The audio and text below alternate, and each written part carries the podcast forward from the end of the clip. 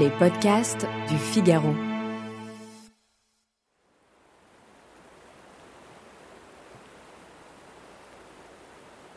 Louis a répondu à l'invitation intrigante d'Agathe, une femme qu'il a aimée et avec qui il a passé de riches et beaux moments au bord de la Loire. Après des années sans nouvelles, elle lui propose de le revoir et de venir passer quelques jours dans la maison où ils ont vécu. Avant les retrouvailles, il improvise une baignade dans la Loire et se fait piéger par le courant qui le mène sur la rive opposée. Nu comme un verre, il devra attendre la nuit pour repartir. J'étais juste revenu pour revoir une vieille amie. Et bien sûr, à ce moment-là, j'ignorais tout ce qui allait suivre. Maintenant, je me dis que c'était sans doute la plus belle façon de revenir vers elle.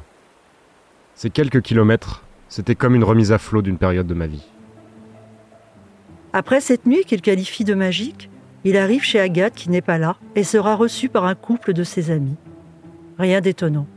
Elle aura encore manigancé une surprise, car comme se le remémore Louis, rien ne s'est jamais passé normalement avec cette femme. Bonjour et bienvenue dans le podcast Le Moment des Livres. Vous venez d'écouter un extrait de la bande dessinée Loire d'Étienne Davoudou, qui sortira le 4 octobre aux éditions Futuropolis. Un portrait de femme émouvant et fascinant, sur fond de reconnexion avec le souvenir, la nature, avec soi-même. Je m'appelle Aurélia Vertaldi et aujourd'hui je vais appeler l'auteur de cet émouvant album qui, de son entre, niché en pleine nature dans les coteaux de vigne à 25 km d'Angers, va nous en dire un peu plus. Bonjour Étienne Davodo. Bonjour Aurélien Larzabi. Votre album Loire entremêle le récit intime et propos écologiques.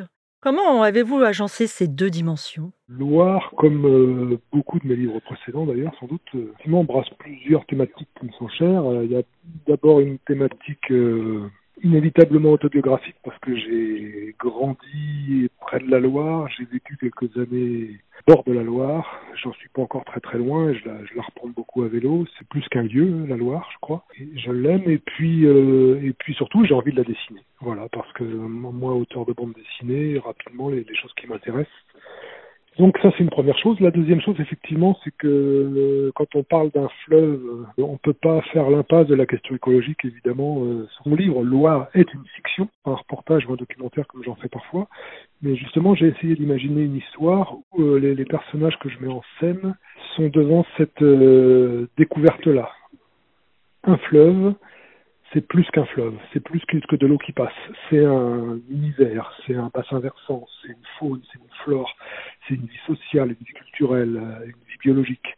Et c'est quelque chose d'infiniment plus complexe que simplement euh, la flotte et du sable. C'est de ça que, que j'essaye de parler dans Loire, effectivement. Et écologiquement, on sait maintenant qu'un fleuve, ça nous est tout simplement indispensable pour vivre. Hein. Votre titre, Loire, évoque euh, davantage un être humain qu'un fleuve, comme une personnification de cet élément de la nature. Oui, c'est ça. En fait, euh, outre les deux raisons dont je viens de vous parler, il y en a une troisième qui a été un déclencheur important pour euh, que je réalise ce livre, c'est les travaux de, des parlements de Loire des scientifiques, des universitaires, des juristes, des philosophes, euh, des écologues qui se sont réunis euh, autour d'une question assez simple mais assez vertigineuse, qui est celle-ci. Est-ce qu'on ne pourrait pas donner à un fleuve, Loire en l'occurrence, des droits qui soient plus ou moins l'équivalent des droits qu'ont une personne humaine? C'est-à-dire des droits au niveau juridique qui lui permettraient de se défendre si on l'attaque, qui pourraient faire d'elle quelqu'un presque d'actif qui puisse prendre en main son destin. Alors, dit comme ça, évidemment, c'est une question qui semble un peu saugrenue. Donner des droits à une entité non humaine, c'est un peu bizarre.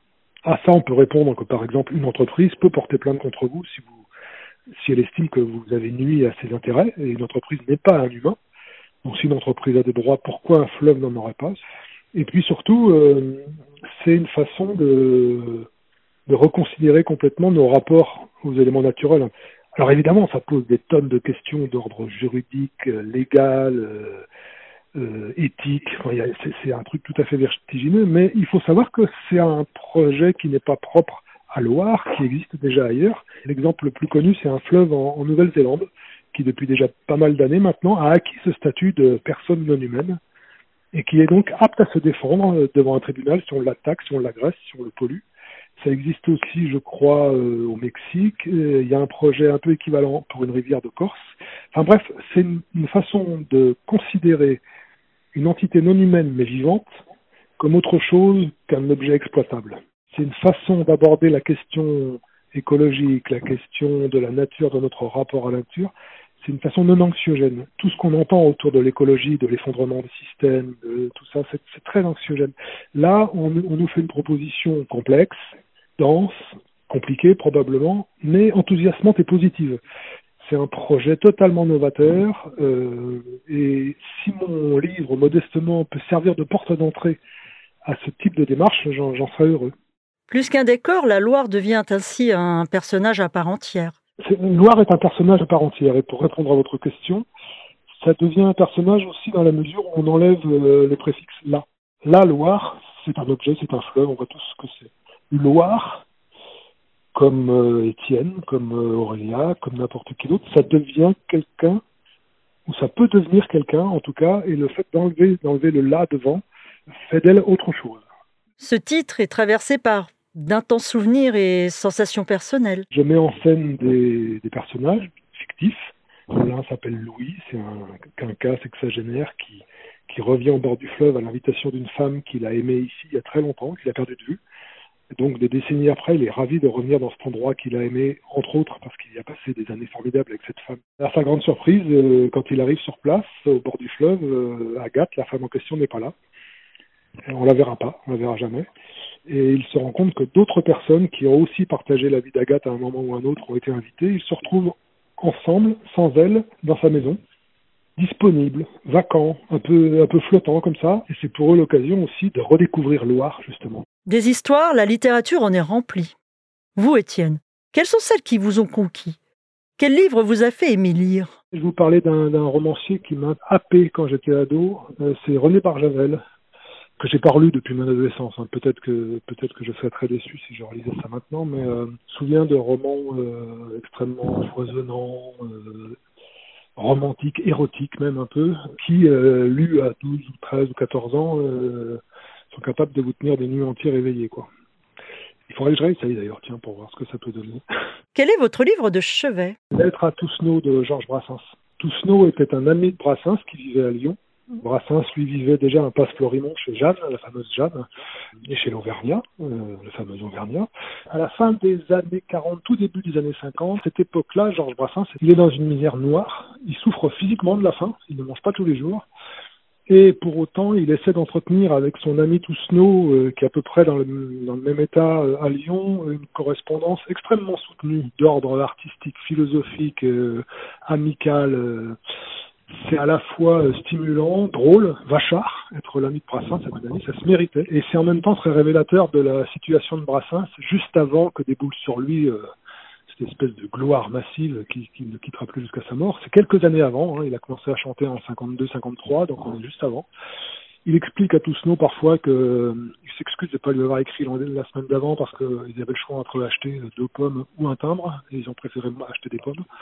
Et c'est un livre qui est extrêmement euh, nourrissant, j'allais dire, à la fois pour quelqu'un qui aime Brassens, on comprend d'où vient toute son œuvre, a, il y a là une espèce de, d'objet en gestation, et puis c'est un formidable portrait de, de deux mecs brillantissimes, éloignés l'un de l'autre, avec une amitié en acier inoxydable et puis qui communique comme ça sans arrêt pendant des, des semaines et des semaines euh, par lettre, parce qu'il n'y avait rien d'autre.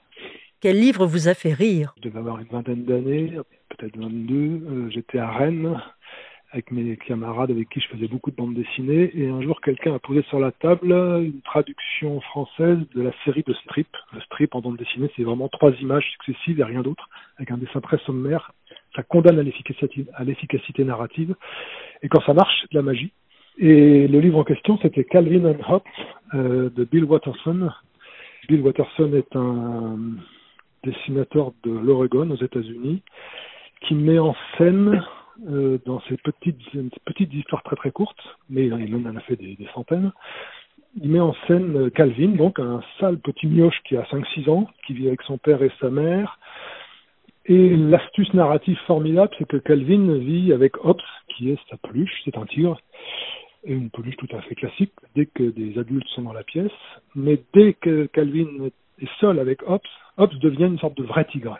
Un tigre philosophe, sarcastique, qui essaie de gérer comme il peut ce, ce sale môme. Mais dès qu'un adulte rentre, euh, c'est à nouveau une peluche tout à fait standard. Alors dit comme ça, évidemment, c'est un peu plat. Watterson arrive à faire de ça quelque chose d'extrêmement vivant, de drôle, de dynamique. C'est la bande dessinée à son meilleur. Quel livre vous a mis en colère? Alors, un livre me met rarement en colère. Euh, je dois avouer qu'un livre qui m'emmerde, je le laisse tomber, je ne cherche pas à lutter.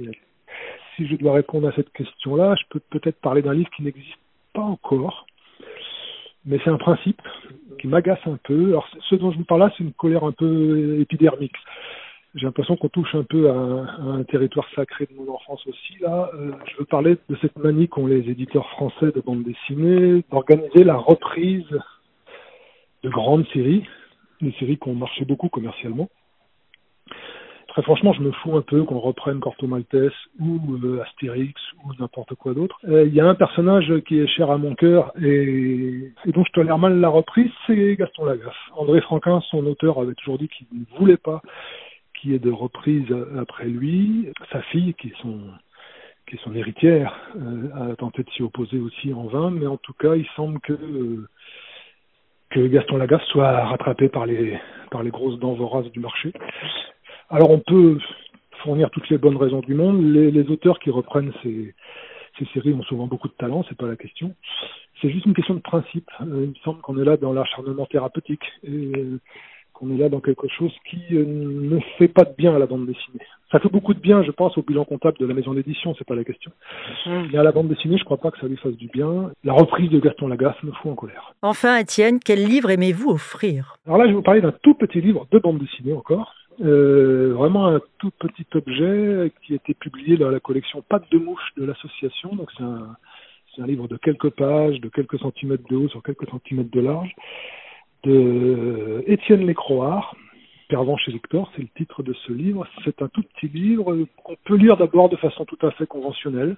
On est en présence d'un couple euh, qui se dit des, petites mignonneries, voilà, des, des, petits câlins, des petites, des petits mots d'amour assez anodins. Et à la fin du, du livre, Étienne Lécroix nous conseille de le reprendre depuis le début en pliant une page sur deux sur elle-même. Ce qui fait que quand les, la page est pliée, forcément, on n'en voit plus que la moitié qui correspond avec la moitié de la page d'après qui apparaît, puisqu'une partie de la page a été, a été pliée. Et là, il y a un truc miraculeux qui se passe, c'est que ce même couple s'engueule de façon absolument ordurière. Mmh. Et tout ça sans avoir rien fait d'autre que plier une page sur deux. Outre la, la, la prouesse formelle d'Étienne Lécroard, c'est aussi très intéressant de voir euh, qu'apparaît en quelque sorte le sous-texte de la, de, de la, vie de ce couple. C'est-à-dire que ces, ces minauderies de la première lecture, finalement, n'étaient que qu'une couverture un peu légère sous euh, les rancœurs, euh, les rancœurs qui se sont accumulées au fil des années, je sais pas. Mais, mais la première fois que j'ai lu ce livre-là, moi, ça m'a vraiment bluffé, ce qui fait que je me suis vraiment retourné chez mon libraire, d'en avoir acheté une, une bonne poignée pour pouvoir les pour pouvoir l'offrir à tous les amis qui passaient. Quoi. Merci Étienne Davodo d'avoir répondu à mes questions. Je rappelle que vous êtes l'auteur de la bande dessinée Loire chez Futuropolis. Merci à vous et puis ben, bonne, bonne journée. Merci d'avoir écouté ce podcast. Je suis Aurélia Vertaldi, journaliste au Figaro. Vous pouvez retrouver le moment des livres sur Figaro Radio, le site du Figaro et sur toutes les plateformes d'écoute. À bientôt!